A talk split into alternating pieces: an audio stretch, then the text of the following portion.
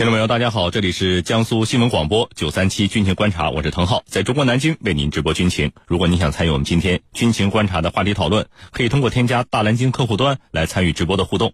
今天的军情观察之谈兵论战，你将会听到安理会召开紧急会议讨论俄乌冲突。另外呢，我们还将和您关注叙利亚化武在线，俄军终于发起了反击，对袭击者展开了精准打击。我们的评论员稍后为您进行详细的解读。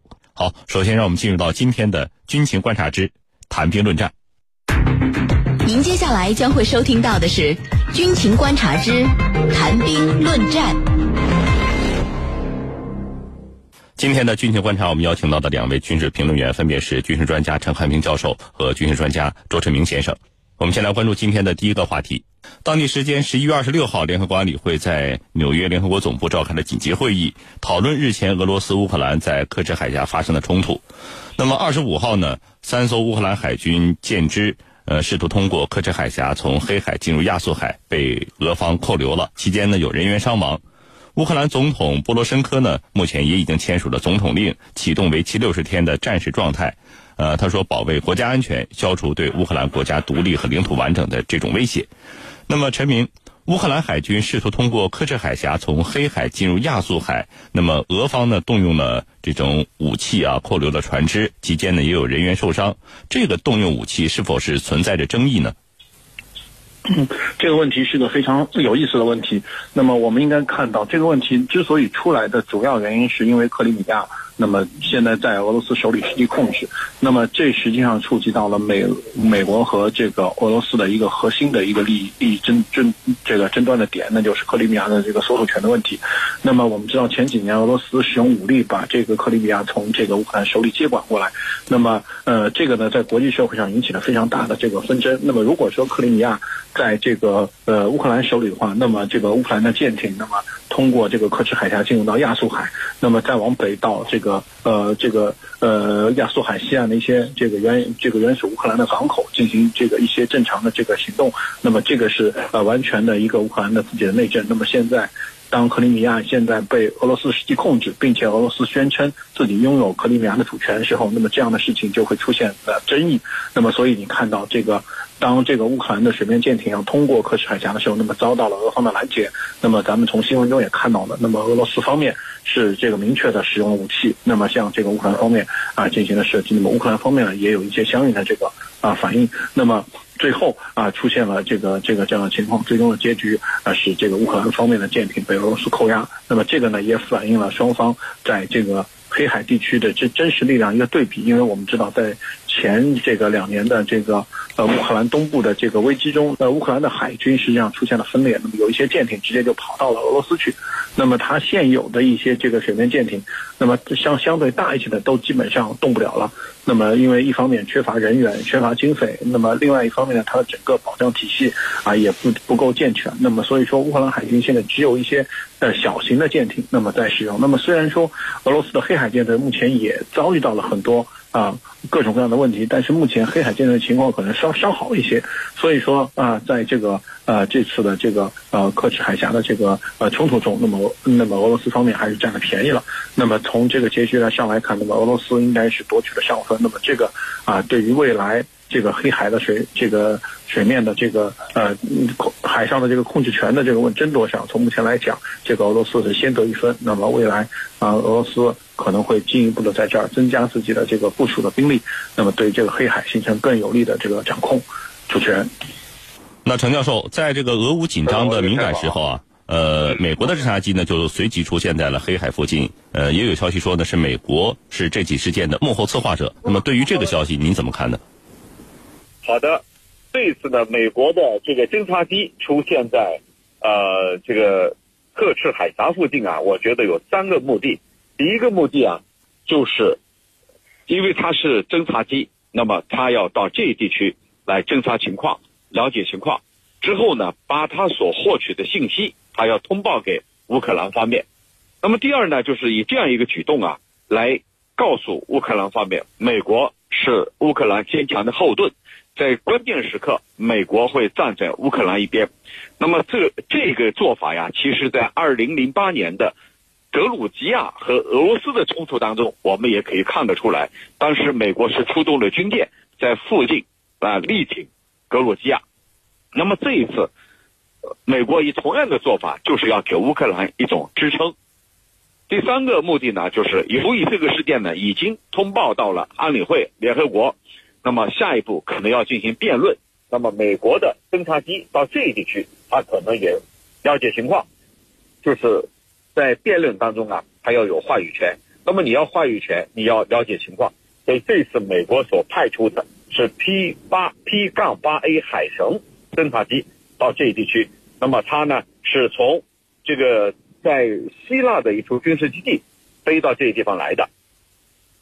那么我们怎么来看目前美俄罗斯、美国还有乌克兰这个这个三方的关系啊？我觉得这里头。有很多耐人寻味的东西。那么，一个最主要的特点就是，在这个敏感时刻，美国飞机的介入，美国侦察机的介入，它不是偶然的，它和这一地区的紧张局势跟俄乌之间的紧张关系，它是密切相关的。那么，目的就是我刚才所分析的，它有三个方面的目的。至于它的目的能不能达到，那么我认为它是给乌克兰方面一个严重的误判。这样的误判呢，其实在格鲁吉亚。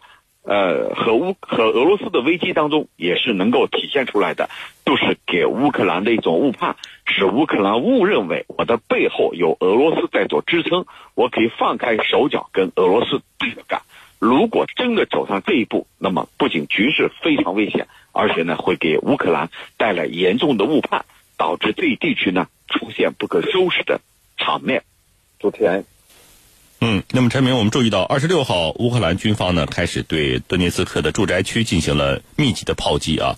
那么，这是否是这个俄军扣留军舰之后的他的一种报复行为呢？呃，这个是可以这么去直接理解的，因为首先我们可以看到，这个因为海上的冲突导致了两两边。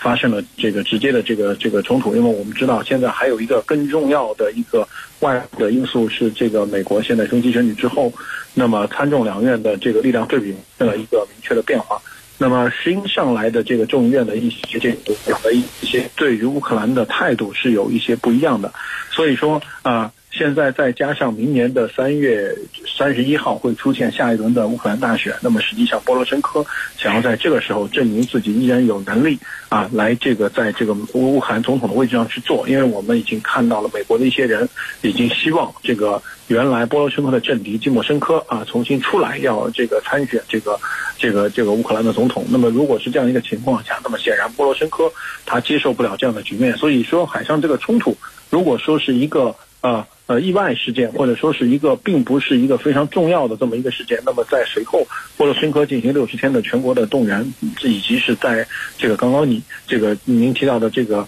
呃，对于这个乌东民兵组织的这个炮兵炮击来看，那么我相信啊，波罗申科显然是。有一定预谋的，那么他希望通过这样的一个对俄的强硬的这个展示，来向美国证明自己啊，会是在这个乌克兰更好的一个合作者，而不是啊像最近这个提起来的这个基莫申科。所以说，我觉得啊呃，这个仗还是一个政治上的仗。那么再加短期之内的天气啊，可能会迅速的转冷。那么。呃，我相信乌克兰东部的战事不会延续太久，甚至是这个呃，即便是有这个零星的战斗，那么总体的规模也不会像前两天这么呃这么大一个规模的地面战。主持人，那么程教授，俄方表示呢，克什海峡事件啊是这个乌克兰蓄意的挑衅啊，那么时间、地点和形式都是有预谋的。乌克兰这一举动呢具有挑衅性，并且违反了联合国海洋公约法。那么对此您是怎么看的呢？如果说是乌克兰刻意的挑衅，那么这是谁说的呢？是俄罗斯说的。俄罗斯说的能不能站得住脚？我觉得要打问号。就是说，俄罗斯所说的乌克兰是刻意的来挑衅，我觉得不一定。但是呢，我认为这是这一地区俄乌之间围绕着亚速海和克赤海峡，他们所进行的一种博弈的一个爆发。为什么这么说呢？我在昨天的节目里头也已经提到，俄罗斯跟乌克兰围绕着亚速海和克赤海峡。那么克赤海峡呢，它恰好是亚速海的出海口。俄罗斯在这个地方修建了一座大桥，等于在一个口袋，口袋的最上端扎了一根绳子。那么对乌克兰来说，可能是他永远的痛。那么乌克兰做的最不聪明的一件事情，就是当北约在挪威海举行有史以来最大规模的军演的时候，乌克兰不省事儿，他也搞了一场军演。他的军演是明显针对俄罗斯的。我们当时也分析过。那么你乌克兰的这个做法，在俄罗斯看来，你是在趁人之危落井下石。北约在跟我如此对抗，你作为家门口的邻居，也在跟我对抗。那么这让俄罗斯永久的记着你乌克兰的这个举动。紧接着呢，乌克兰还扣押了俄罗斯的一艘民用船只。这件事情等于说把双方的怒火炒到一个新的高度。那么加上这一次，乌克兰的船只在通过克赤海峡、亚速海这个的时候呢，他并没有事先通报给俄罗斯方面。俄罗斯终于找到了这个发泄的一个端口，那么对乌克兰的军舰进行炮击、进行阻挠。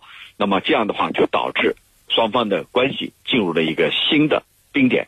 那么，其实目前的这个状态是一个必然的结果。为什么？就是因为。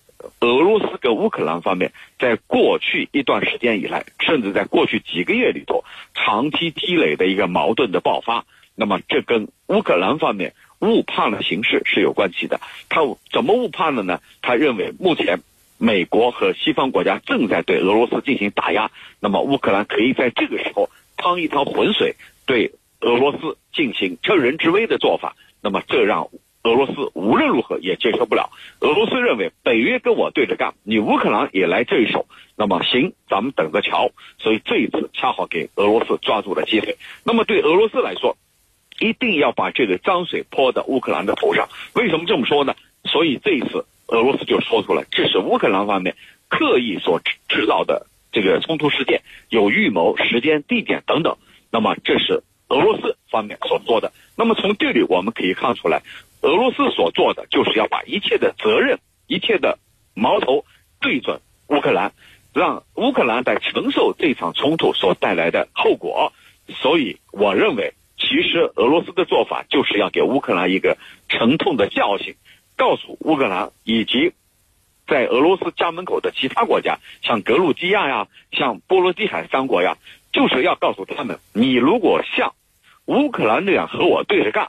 那可能没有你们的好果子吃，所以这一次俄罗斯做的，我觉得无论是从事件还是从舆论方面，都是天衣无缝的。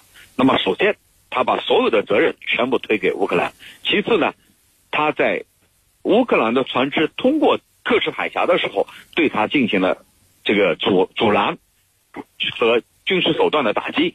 那么，这就是乌克兰意识到。你要通过这个海峡，你必须摆出另外一番一副姿态，而不是跟北约一唱一和来对付我俄罗斯。所以我觉得这是要给所有的俄罗斯周边国家一个教训，一个政策，不要学乌克兰的样子，否则的话，有你们受的。我觉得这是俄罗斯所要达到的目的。主持人，嗯，好的。二位专家稍微休息一下，各位听众朋友们，大家也不要走开。半点广告之后，欢迎您回来继续收听《军情观察之谈兵论战》。